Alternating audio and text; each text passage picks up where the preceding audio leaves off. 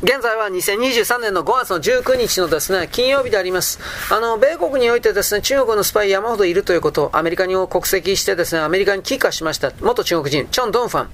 これの、ボーイングで働いているエンジニアだった男なんですが、1996年の経済スパイ法スパイ法に基づいて、有罪判決になった初めての中国人スパイの摘発という形で、こいつは何したか、デルタ4型ロケット F15 イーグル、B52、CH4647 ヘリコプターの設計機密を盗んで中国に送った。米中の経済安全保障検討委員会の米国議会に対するですね、第7回の年次報告書があります。2009年の版によると、米国政府及び企業組織に対しての中国のスパイ活動及びサイバー攻撃ひどい、あの著しいと。同委員会が中国政府がそのコンピューターネットワークの責任の多くを自民会運の指揮下に置いているんだと。で、そのデータを主に軍事目的で使用していると報告があります。2005年の11月です。ロサンゼルスで中国のスパイ組織に関与していた疑いで4人を逮捕。2015年の6月、米国人の事務管理局というのは400万人の記録を狙ったデータ侵害の標的になりました。FBI の当時長官ジェームス・コミーは、1800万人とですね、1800万人以上、これ上データ盗まれたと。米国政府というのは企業秘密の投与を盗むですね、投与を含めるの大規模な強盗の一環として、あのー、いろいろハッキングして、機密データを略奪した。ということで、中国の人民解放軍のメンバーを起訴しました。このデータの侵害においては1億4500万人を超えるですね、アメリカ人の個人記録が全部盗まれた。2020年の7月、FBI のレイ長官というのは中国を米国に対する最大の長期的脅威と呼んだ。もう遅いんだよ、こいつは本当にね。で、現在捜索中のスパイ約5000件の諜報事件のうち半分が中国だとはっきり言いました。だこういうことをやるような中国というね、存在に対してかばうような左側というのは、はっきりもう人類の敵だなと普通に僕は思います。中国というのは世界中でスパイも拡大している一方です。カナダの当局というのは中国人スパイというのはおよそ1000名配置されていると推定しています。カナダというのは歴代首相がリベラルの最悪、ワシントンよりも中国、北京に親近感を抱いてきたバカたちです。カナダの保安情報局長にリチャード・ファデンという男がいます。様々なカナダの政治家が州及び市、シティのレベルで中国の諜報機関と関係がある。一部の政治家が外国政府の影響下にあると主張しました。中国のスパイ活動ってのは従来従前の軍事情報とか政治工作ばっかりでなくて、商業だとか技術、機密の窃盗に重点を置きます。この方面のスパイ活動というのは既存の諜報組織とは異なる活動をしております。主に研究者や学生を採用して二重スパイを育てる育成している。いわゆるあの中国がここまでやってるわけですね。で、中国が2017年に制定しました国家情報法というのは、中国の情報機関が関連機関、組織及び市民に必要な支援、援助及び協力を義務づけています。だからトランプ政権以降によっては中国人としたらスパイと思いというふうに、米国民の常識が変わりました。2009年トロント大学のムンク国際研究所センターのカナダ人研究者がダライ・ラマーの個人事務所のコンピューターを調査しましたらハッカー発見につながるような証拠が大規模なサイバースパサイバースパイのネットワークの存在を発見しています。中国のハッカーというのは103カ国の政府及び民間組織にアクセスしてた。これは今でもやってます。で、侵入されたコンピューターの中には、ダライ・ラムの事務所、チベット亡命者組織、それもインドばっかりか、ブリュッセル、ロンドン、ニューヨーク、ダライ・ラマ関連組織すべて、大使館、外務省、その他の政府機関のコンピューターすべて含まれておりました。盗まれた文書には、インドのミサイルシステムに関する機密資料、インドのいくつかの州のセキュリティ、西アフリカ、ロシア、中東に来るインドの活動に関する大使館の機密文書、これは含まれていた。人民解放軍の第三技術部門所属のですね、中国破壊組織というものがあります。ダラムサラーに拠点を置いている中国中あ中央チベット政権ですね。亡命政権。ここに大規模で持続的なハッキングを行っています。中国はインドの関係者にもう大規模ハッキングを毎日この瞬間もやってます。また、中国国内においては、イスラム教のウイグル族を識別する顔認識及び監視システム。これ AI を人工知能搭載しています。で、あの、俳句ビジョン。これ聞いたことありますね。あと、DARFA。これもありますね。これらの監視カメラというのは中国の全土で採用されている。両者はエイベイで使用が禁止された。オーストラリアでも禁止措置が取られた。ところが、エクアドール、ジンバブエ、エグズベキスタン、パキスタン、ケニア、アラブ首長国連邦、ベネズエラ、ボリビア、アンゴラ、ドイツ。これ大量輸出されています。使われています。この2つの会社はこれまでも技術開発、MIT、マサチューセッツ工科大学、アメリカの企業とか大学が提携しておりまして、ブリンストン、ロックフェラー大学、カリフォルニア州公務員退職制度、これらが支援していました。2020年7月、ドイツの国内情報機関、これ BIV って言いますが、BIV。年情報告書を出して、消費者が中国の決済会社、テンセント、アリババなんかの、他のテクノロジー企業に提供する個人データが、最終的に中国の企業の手に渡る可能性があると警告しています。まあ、可能性どころか、わだっております。結局中国に世界一のハッカー部隊があるわけです。泥棒部隊が。海外に派遣されているですね、現地でリクルートされる中国のスパイというのは国家安全部、公安部、統一戦線、工作部、人民解放軍、これが介在して、戦術は近年、もう年を減るたびごとに洗練されて、おしゃれになって、高等なやり口が顕著になった。ヒューマンタッチではない。IT 技術に優れた若者はネットを巧妙に操って敵対国の国の機密情報にリモートでアクセスするといったサイバースパイが大活躍。これは従来存在しなかった方法です。以前は中国の女スパイ苦悩意作戦、性行為を通じてのハニートラップに相手国交換、軍幹部から機密を聞き流したり、脅したりして機密を入手した。あるいはメディアで活躍するような有名学者、インフルエンサー、オピニオンリーダー、金で釣り上げた。これらというのは影響力のある代理人、自覚のない代理人、まあ、鳩山なんかそうですね、日本だったら。専門のスパイ用語もあります。今はハニトラと金で籠絡される政治家、ジャーナリスト、経済人が一番多いというのは国家安全保障の感覚が規約な日本です。日本人です。ハッカー部隊の規模も中国世界一、海外派出所も増殖して、世界数十の都市に拠点を構築しています。海外派出所というのは海外における中国人監視を任務としまして、海外華僑の拠点が重複しています。党の統一戦線部に当然つながっています。2021年の1月、インドネシアの漁師がですね、水中ドローンを発見しました。中国はインドネシアの海域で海底調査を勝手に行っています。同年ですね、中国のハッカーインドネシアの主要な情報機関であるインドネシア国家情報局。このコンピューターを含める少なくとも10のインドネシア政府官庁の内部ネットワークに侵入しました。2022年の去年の7月、インドネシアの海軍というのは3人の外国人を含める6人のスパイ容疑者を逮捕。うち2人がマレーシア出身、1人が中国人。北セバティック島で、アイランドで、機密のですね、海軍基地の写真を所持してました。シンガポールにおいては2017年にリー・カンユ、公共政策大学院の高生が、国外追放になりました。この翌年、シンガポールの医療データが中国のハッカーによってハッキングされています。韓国で APT-10、これは中国軍ダミーのハッカー部隊。APT って何か長期間にわたってターゲットを分析して攻撃する緻密なハッキング手を指している。世界のセキュリティ業界にいては組織不明のハッカー組織に APT678 というふうに番号のですね、名前を付けるようになっています。これは韓国外務省防空ミサイル T サードの配備に関する情報のハッキングを試みていた。中国はサムスン電子、SK ハイニックなど韓国のテクノロジー企業に対して経済活動スパイを行っています。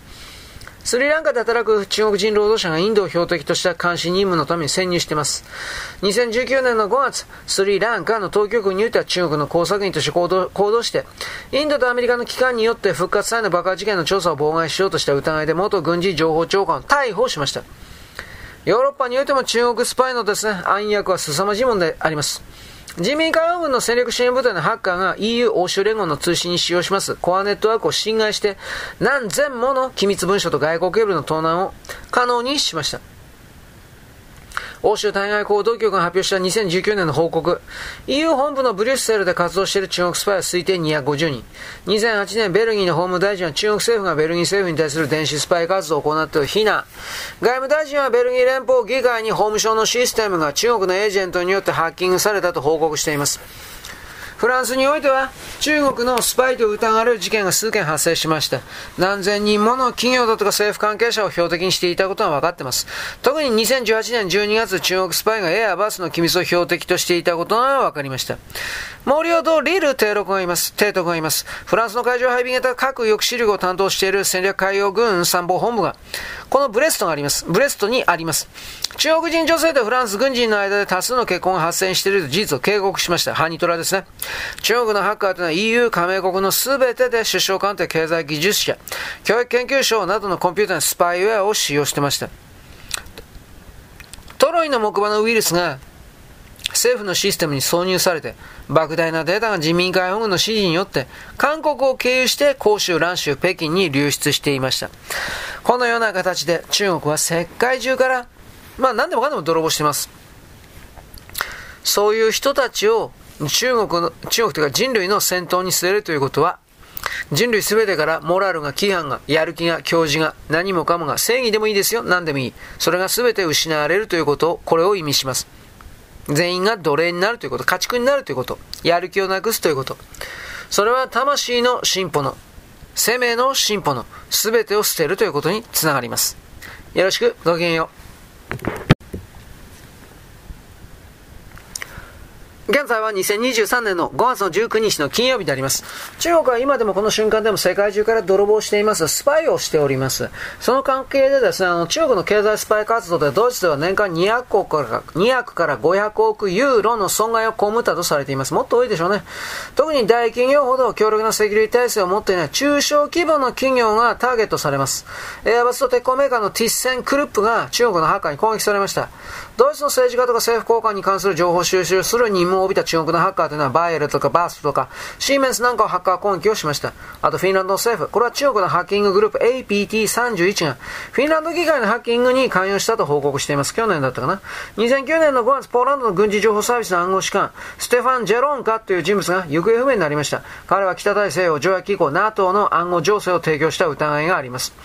ジェロンカの言いたい死体ですね。後にビスワ川から回収されました。亡命試みてたのか自殺したのかはわかりません。まあ、殺されたんでしょう。ポーランドでは同様な中国人スパイ事件が続出しました。オーストラリアでも中国ハッカーの攻撃を受けて F35PH ポセイドン、C830 ハーキュリーズ、様々な軍事技術のデータが盗まれました。2017年中国のハッカーがオーストラリア国立大学のコンピューターに侵入しました安全保障研究関係がデータが盗まれました。中国の有力華僑の一人というのは、欧州、オーストラリアの労働党と自由党にそれぞれ270万ドルを寄付して、また労働党のニューサウスウェールズ支部に10万ドルの現金を献金しています。ニュージーランドの下院議員のジャン・ヤンという人物は中国のスパイの可能性があるとして、ニュージーランドの安全保障情報局が捜査したところ、ヤンは空軍工科大学または洛陽人民解放軍外国語大学で教鞭をとっていた経歴を隠していました。中国人の先生だったわけです。2020年の2月、ニュージーランド当局は3人の中国人を起訴しました。華僑のコミュニティの親睦会を偽装して反対性活動でジャーナリストを監視していました。同年の9月、中国のデータ企業全ファダラ社というのは、ジャシャンデ・アーダーン首相、当時ですが、これ730名の政治家、外交官、学者、企業幹部、スポーツ選手、裁判官、詐欺師及びその家族に関する詳細なデータを集めていました。また、日本を含めるような西側諸国で懸念が広がっているというのは中国の土地買いとですね、秘密裏の海外警察発出所です。米国の下院議員たちはこれを言います。米軍基地、国内の中国警察の前哨基地の疑いになる中国の資産買収も近く適切に対処するべき必要があると。海外で活動する中国の警察に関しては海外に住んでいる中国市民、華僑系のアメリカ人に圧力をかけたり脅迫したりする中国政府の取り組みが目立つ。1976年から10年間において、あのーいろいろなですね、中国人たちが消えております。もっと消えてます、最近はね。今と違ってですね、昔はまだ留学条件が厳しかったんですが、日本人による保証人は納税証明書、数枚の書類が必要でした。昔はそれでも消えています。なんだんねって感じですね。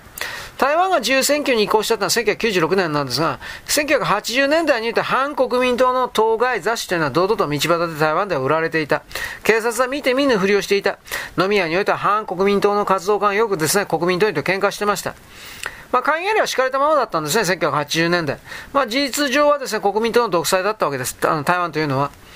で、留学生の中に注意人物がいるだとか、まあ、密告があった結構。つまり、あの、留学生の動向を監視、どっかに報告してるんで、本当の友達にしか本心話せない。読書だって何読んでるかバレちゃう困るんで、わからないようにしてる。台湾で禁書扱いの書籍というのは街の図書館で読むほどだっていう。こういう現実の中で、台湾ですらこういう、なんていうかな、戒厳令的な自由がなかった時代があった。ただ、この中国の海外に来る警察発出所っていうのは、大使館直結ではさすがにまずいんで、街へ出て民間の勝手にやってる的なものを偽装してるわけです。海外警察の拠点というのは世界に散った家業たちの出身地別の同協会と大体連結しています。シンガポールにおいても通りによってですね、金門通りとかアモイ通りがあります。ヤンゴのチャイナタウンというのは細やかな出身地別の同協会オフィスが軒を並べていて壮観な風景になっています。世界的なチャイナタウンの代表がニューヨーク、ニューヨークです。で、通りによって出身地別の見えない仕分けがされています。大まかに言ったら、旧チャイナタウンというのはマンハッタンのダウンタウンの南端からリトルイタリアまでを飲み込んで、ブロードウェイ挟みまして、対岸の双方地区まで広がっています。ここでは中心部は高等税、周りが福建省出身者で占められている。増殖する一方です。で、ニューヨークのラガーディア空港に近いようなフラッシング、フラッシング地区に開けた新しいチャイナタウンというのは近年の移住組が多い。で、これもですね、実は共産党を嫌う人々、天安門事件の後に移住してきたような家人が多い。ちなみに、法輪功の拠点はこっちの方にあります。海外警察には中国の共産党統一戦線の工作部とですね、工作部系とですね、国民、国務院の華僑事務弁公室系の2つの系列があります。世界の54カ国に110カ所ある。一番古いのはイタリアのプラート。ファッションと比較製品の街だったプラトというのは中国人移民が多数入り込んで、もう気がついたら不法移民含めて5万人います。工場の多くは中国人に乗っ取られた典型の例です。在米の中国人は今500万人いるとされます。で、海外の警察拠点というのはニューヨークだけでも6カ所、ロスに2カ所のほか、ヒューストンとサンフランシスコとソルトレイクシティにもあります。で、同協会のオフィスが拠点となってますから、表向きは自動車免許の更新、弁護士の紹介、相互、助け合いと。まあ、家族、親戚並びに同居人の絆は基本的には強い。地縁血縁重視というのは中国人の伝統的な体質である。まあ、これしかまあ、信じられるものはないから。FBI が手入れした中国警察海岸発出所のニューヨークの拠点というのは超落海のビルでした。イーストブロードウェイの107番地です。福建省の凋落というのは不法出国のメッカとして知られています。あの、昔はドーバー海峡を越えてきた法令者で39名がですね、投資隊で発見されました。全員が長楽の出身者。海外の警察署には在外中国人の見張り。で、特に反体制派の動向を監視して人物を割り出すと、中国に残る家族を人質として帰国を促すという仕事をしています。帰国したら最後収容所に直行となって世の中に出ることはできません。ニューヨークのフラッシングで開業していた弁護士のリー・シンシンという人物。これは天安門事件の元活動家。2022年3月14日に殺害されました。あの中国関係の新聞によったらですね、中国から殺し屋が派遣されたという話。単に地上のもつれとする説もあるけど疑わしい。犯人は女性だったからそのような、なんていうか偽装、まあ嘘の情報を流したんでしょうと言われる。台湾マフィアの蓄連法というのは在米作家を暗殺した事件もあります。1980年の10月にロス郊外で起きた公団事件は何かアメリカ在住の台湾人作家、コーナンという人、まあ、ペンネームですが、批判的な小警告伝を書いたんで暗殺されたと。アメリカ政府は中華民国政府に圧力かけてこの暗殺事件が台湾民主化のきっかけになったとも言われているくらいです。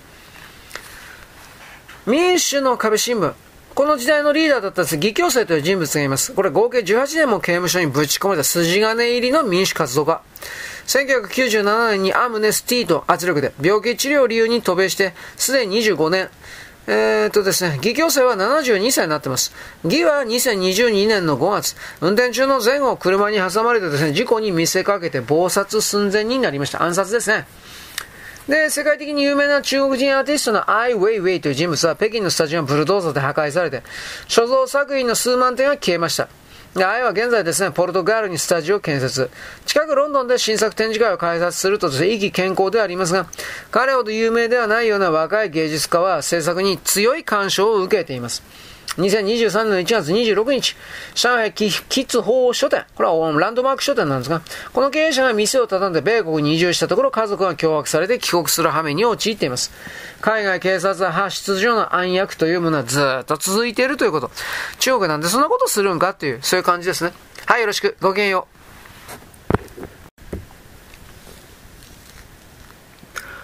現在は2023年の5月の19日のですね、金曜日であります。あの、中国は世界中にですね、勝手に民間の偽装したですね、隠れた警察署発出所というものを作ってですね、その国の、なんていうかな、え国家体制を無視して、国権を無視して、勝手に逮捕とか交流とかやってるわけですが、こういう動きに対して米国が遅まきながら反撃をしました。今年の1月11日です。FBI はニューヨークの中国の秘密警察の拠点とされる場所を捜索しました。かつて疑われたビルの一室でありまして、受付というのは鍼灸師診察所、針ですね、針マッサージ、甘です。あの、具体的な手入れの成果も捜索の日時でも明らかにされてはおりません。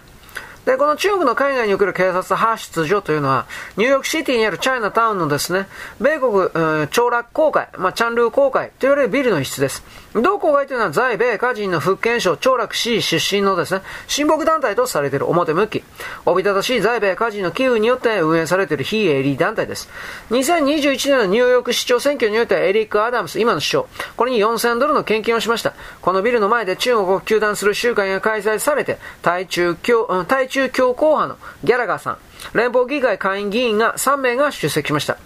スペインに拠点を置いている人権団体に政府側とディフェンダーがあります。ここによれば中国の秘密警察派出所というのは世界に54カ国、110カ所に拠点が置かれているとされる。で、これまで53国102カ所と発表されてたんですが、増えてます。で、主にですね、えー、と、在留家人の監視、観察です。特にアンチ中国、アンチ習近平を叫ぶような人権活動家、民主活動家を監視しています。同報告書ですは、ですはですね、2021年4月から22年の7月まで全世界で2300人の中国人が説得に応じて帰国したとされます。説得というか脅されたわけです。越境弾圧。相手国のもちろん主権侵害になってます。エジプトなどから帰国したウイグル人の留学生たちは、そのまま収容所直行になった経過はですね、多くのメディア、人権団体の調査で判明しております。またですね、スパイ、防空メスに立ち上がった米国というのは、やり玉に挙げた中国企業100社に近い。2023年に新たにブラックリスト入りしたというのは、ハイクビジョンとダーファです。イギリスでも国会議員多数が政府の禁止を求めました。米国、英国の排斥決定について、オーストラリアも続きました。ハイクビジョンは浙江省の講師が拠点でありました正社員だけで4万人もいます。2017年の防犯カメラ一部で38%を占める。一時はアメリカ軍基地など2000カ所に設置されました。2017年の3月、ダーファのカメラレコーダーにバックドア仕掛けられてきたのがバレました。中国に全部データが流れてた。2018年にダーファはハイクビジョンに次ぐ世界シェアを占めていた。オーストラリアのリチャード・マルズ国防総省兼副首相というのは、オーストラリア国防総省の事務所、施設などが安全で安心であるために全ての中国製の監視カメラを除去すると発表。オーストラリア国防省、外務省、財務省、司法省を含める250以上の政府機関、施設が、ハイクビジョンと大発生の監視カメラ913台を設置していたわけです。恐るべきです。ハイクビジョンとダーファというのは米国のブラックリストに登録されました。両者の監視カメラは新疆ウイグル自治区のウイグル人を監視していることを理由にしました。ハイクビジョンはオーストラリア国家安全保障会議に対する協議で、協議で考えるのは完全に間違えていると、まあ、あ反対を表明してですね、当社の監視カメラはオーストラリアの規制に準拠していて、厳格なセキュリティ基準を遵守していた反論したけど、まあ、信じる人は誰もいません。だってバックドア見つかってっから。で、今年の3月1日に在中国米国商工会議所が中国ビジネス環境調査報告書、これを発表しました。中国でビジネスを展開する米国企業の過半数が中国はもはや主要な投資先またはトップ3の投資先ではないとして過去最大の数字を示しました。示しました理由は人件費が上がったこと、環境労働条件のレッツアーク3に加えてコロナによる工場閉鎖、サプライチェーンの機能不全、中国に立地する条件を悪化したということを挙げました。この報告書に従いますと、在中米国企業のほとんどは、米中国市場から撤退するつもりはないとしながらも、売上高とか利益とか、中国経済の先行きの暗さとか、投資環境のさえなさ、まあまあ、まあ暗いと。まさは米中関係がきしんでる、きしみ始めてる。将来の展望が悲観的だとしております。さらに米国会員というのは2023年2月9日中国建設決議というものを採決しました。これは中国のスパイ気球に対する批判決議で賛成419、反対0。決議案そのものは法的効力ないけど、強い民意の表れとなります。会員は上院よりも任期短いんで、民意に敏感です。中国スパイは気球の公表から中国建設決議案採択するにわずか1週間。しかも与野党を超えて全員一致という稀な決議です。中身は何か中国のアメリカに対する公然の主権侵害に抗議する。中国は協議の主張で国際社会を欺こうとしていることに対する批判。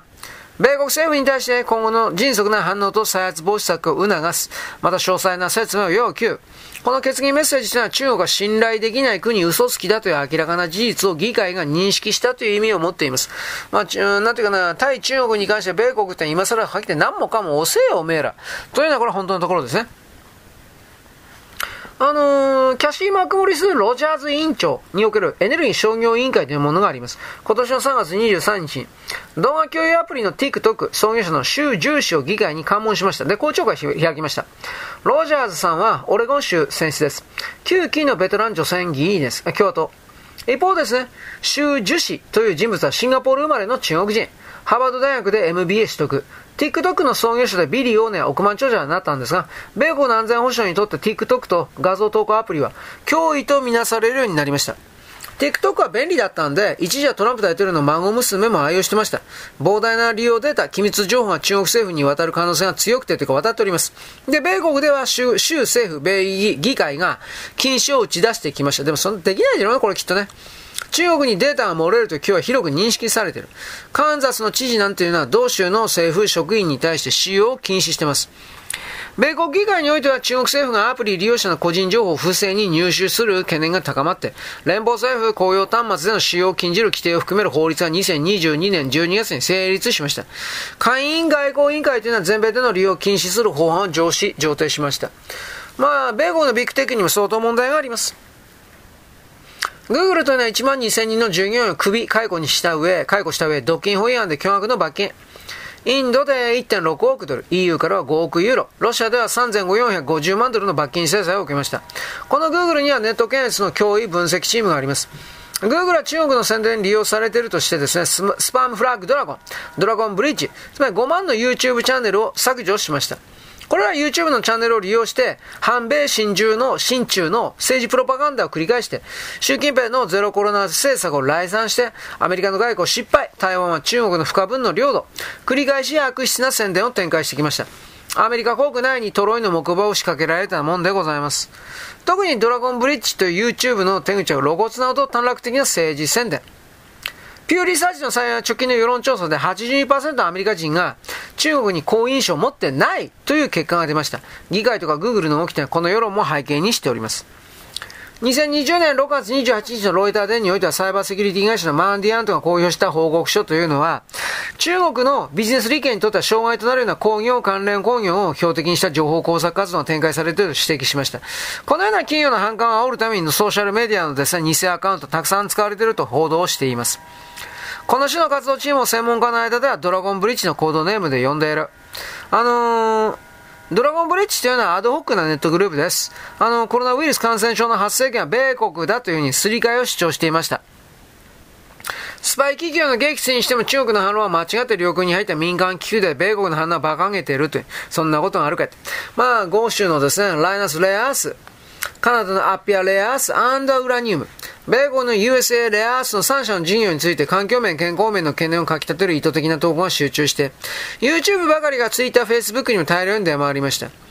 欧州と豪州におけるレアアース開発というのは環境破壊につながり、自然環境保護を求めている地元住民運動の反対が起きていると、過剰で戦闘的な映像を中国のスパイが流し続けました。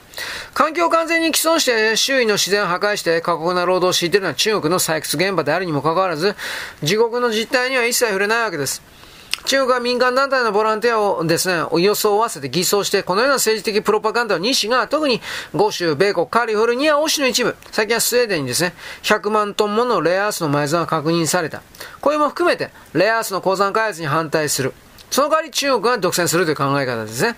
動機はもう単純明快です。レアアース市場は中国が独占し続けるために。それがあらぬかですね、フォードってね、電気自動車化生産本格化に向けて中国企業のですね、アンペレックス技術と提携しました。35億ドルを投下してリチウム工場を建設する予定だった。ところが中国のですね、これら様々なスパイの動きがあったんで、案件は一時棚上げになってます。多分中止になるでしょう。よろしく、ごきげんよう。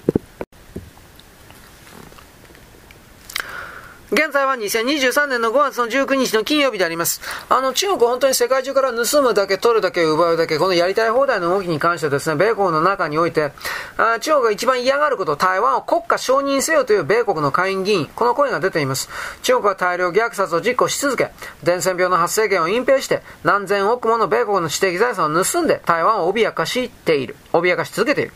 我々は真の侵略に対して前線を築くチャンスが来た。このように持論を述べるのがギャラガー下院議員です。マカシ議長選手で4日を空飛した下院というものがあったんですが、2023年の1月9日、米国と中国共産党の間の戦略的競争に関する特別委員会設置を後的多数で可決、米国に迫り来る供与をもたらそうとする中国政府の取り組みに対抗すると決めました。ギャラガさんは米国上院外交委員会スタッフの経験を持っています。下院軍事委員会と下院情報委員会のメンバーです。ウィスコンシン第8区で2016年以来圧勝を続けています。民主党候補を寄せつけない大人気です。彼は米国の公的年金基金が中国に投資すべきかどうかなどを含めて中国投資そのものの問題点を検討すると言いました。台湾防衛によって議会をリードする投資が出現しています。アメリカは台湾をめぐる戦争で敗北する道を現在だったら歩みつつある。だが今からでも路線を見直せる。既存のすぐに手に入る軍事資源の分配を見直してより効率的な計画を立てて、重要な同盟関係をうまく活かせばアメリカが早ければ2020年代の半ばまでには台湾をめぐる戦争を阻止して、必要であれば相手に勝利する能力を手に入れているはずだ。中国共産党の自制心、10年以上先にならなければ利用できない技術に欠けるのではなくて、アメリカの議会と政府は新たな太平洋防衛戦略を遂行しなければならない。バトルフォース2025を新たに構築すれば、アメリカとその同盟国が中国の侵攻を短期的に抑止して、必要に応じて撃退できるのだと発表。ギャラガーさんは自ら委員長を務めている米国外下院、中国問題委員会においても、台湾への米国の武器供与の未処理の部分を調査すると述べています。同時に、台湾の未来がウクライナの現在にならないようにするにはどうすればよいか。我々委員会での主要なテーマになると発表。で、前向きの動きは、さらに前向きの動きは下院議会に出ています。台湾を正式に独立国家として認め、時代遅れで非生産的な一つの中国政策を終わらせるべきだと。これはトム・ティファニー下院議員、18人の米国議員が書簡を作成しました。フィクションで成り立っている現状を、現実に変えろと言ってるわけです。現状を変えて、米国政府が何十年も否定してきた現実を認識するときが来た。台湾は独立国家です。と、ティファニー議員は発言を続けて、台湾は私たちの長年にわたる大切なパートナーとして、共産主義の中国から独立を承認するべきだと。この決議決議文というのはバイデン政権に対して、台湾の国際機関への加盟を支持して、二国間自由貿易協定 ETA、FTA の交渉を求めるように、まあ、促しています。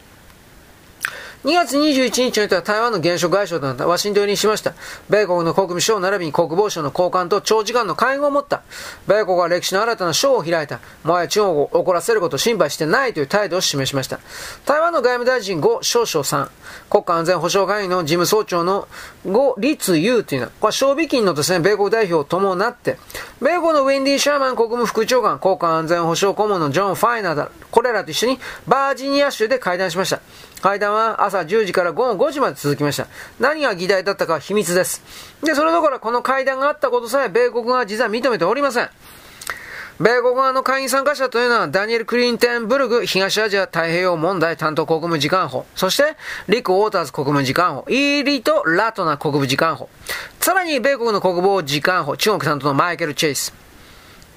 あさらにシニアディレクターのローラ・ローゼンバーガー、ラシー・ドシー、で、AIT のサンドラ・ウド・カーク。もうそうそうたるアンチ中国の人たちですね。で、国家安全保障国防外交関係者に揃って台湾高官、あの、高官との会議に出席したんですが、ヌーランドが呼ばれなかったことを含めて、この米対、米対関係のレベルが格段に上がったということを一応意味します。米国もここの台湾の覇権を失ったらもう自分のプレゼンスがアジアにおいてはゼロになるんで、必死です。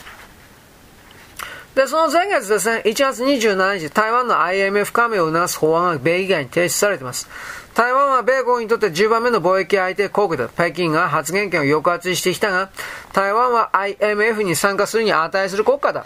というふうに法案提出のヨン・キム議員、これはあのカリフォルニアですね、共和党です。が言ってます。米国会員の金融サービスの委員会及び外交委員会のメンバーであるヨン・キム下院議員とアル・グリーン米国下院議員、これは共和党テキサス。これが唱えました台湾差別禁止法というのは国際通貨基金 IMF 理事会の米国代表が台湾の国際機関の加盟を促して台湾の経済及び金融政策、IMF での台湾人の雇用機会及び台湾に対する IMF の技術支援とトレーニングの規定に関連する組織の定期的な監視活動を台湾の参加を求めるのは骨子だと。あまりにも長い間台湾の自由は抑圧されてきた。中国共産党によって沈黙させられてきた。我々の台湾差別禁止法というのはこの過ちを正すものである。台湾の声が国際的な金融決定に反映される、するものだと。まあ、アルグリーン議員はですね、提案理由を説明しました。また、ヨン・キム議員というのは自由を愛する同盟国のために議会で常に講話で声高に発言すると。で、キム議員はベテランの下院議員だったロイス議員の秘書を務めておりました。2022年秋に初当選。彼女は韓国系で選出されたカリフォルニア第39区のアジア系移民の州、まあ区です。あの、台湾の IMF 加盟を促進する法案というのは2020年5月にアンソニー・ゴンザレス議員が提出しました。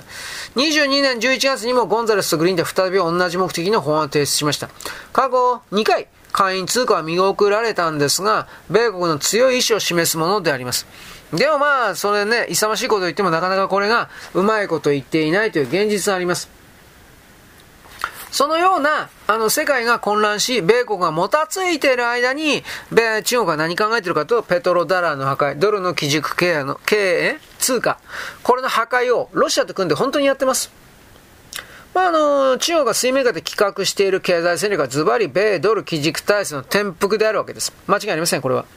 で世界の通貨体制は人民元基軸に置き換えようとする壮大な野心があります。この2年間でですね、ゴールドの備蓄を顕著に増やしました。で、米国債の保有を激減させました。中国は着々と準備を整えています。で、戦後の世界体制というのはですね、政治的には国連が中心。経済的にはブレトンウッズ体制。つまり、世界銀行と IMF が世界の金融システムを回転させてきたわけです。米ドルが世界の基軸通貨だった。1971年ドルが金本位制度を離れても、ドル基軸通貨体制を強固に支えてきたというのが、サウジアラビアが石油取引をドルに固定して、ペドロダラー体制というもの、これ組み直したという、この貢献は非常に多かった。このドル基軸体制というものを中国を根底から揺らし始めています。ロシアへの金融制裁で漁夫の利を得て、北総円団の誰か、習近平さんです。2023年の3月の9日、ロシアの連邦中央銀行が発表した最新の報告があります。去年の22年の1月の時点では、ロシアの輸出決済の87%はドルとユーロだったんですが、翌23年の1月は48%約半減しました。輸入決済でドルとユーロの割合は2022年1月の65%から同年12月の46%で低下しています。対照的にロシアの輸入の決済に来る人民元のシェアが、2022年の1月というのは4%だったんですが、同年の末は23%に上昇しています。また、ロシアの輸出の決済の人民元シェアもですね、同年1月の0.5%から同年末の16%で急上昇しています。つまりこういう国際結果通貨通信協会、SWIFT、SWIFT、排除されたロシアがですね、生き延びてこられた実態。SWIFT というのは約200カ国の地域から1万兆余りの金融機関が参加して、決済額というのは1日平均5兆ドルに上るとされます。世界中の困惑決済の約半分が行われている。事実上国際決済に来る標準システムではなかったのかと一応問いかけ。まあ、のバイデンのロシア制裁はザル法です。つまり中国が構築したシップスにですね、もう全部言っちゃった。あとはもう現物ですね。実物。この流れはさらに変化してですね、2022年の第3四半期の統計はどうなったか。ロシアの外貨運転資金の40%は人民元。で、ロシアの国府基金というのはその60%にも上ります。ロシア人は観光ツアーでトルコ、タイ、キプロスに出かけます。クレジットカードは使用できない。なん、でも、なんで両方できるの？からくりがあります。結局それは中国のスマートフォン決済のアリペイ、WeChat Pay。これでやってます。この2つのカードは中国国内では23.8兆元もの売上統計がありますが、ロシア金融に中国企業が入り込んでいるということ。で、習近平さんの高笑い、バカ笑いが聞こえるんです。もう、もう、どんだけ中国得してんのか。あとは第一、まあロシアのね、中国からの輸入っていうのは全体の4割です。第2にですね、ロシアから西側企業撤退したけど、この穴目は全部中国企業が安く買い叩いてます。ファーウェイもオポも、シャオミーも、携帯電話がロシアの一部を、まあ、席巻しました。で、ロシアの14の自動車メーカーのうち、今11社が中国企業に様変わりしました。ロシアは完全にこの中国に飲み込まれていくでしょう。その後で、今度はロシアの持っている領土をよこせみたいな、北方領土とウラジオストクが本当に中国のものになってしまう可能性があります。このことを決して忘れないでください。ウラジオストクと北方領土が中国の領土になってしまうと、また完全属国になってしまうと、沖縄どころではありません。両方から挟み地という言い方もあります。我々ははっきり言ってそういう本当に国家存亡の危機にあるんだということ、ちょろいこと考えてる場合じゃないんです。はい、よろしく。ごきげんよう。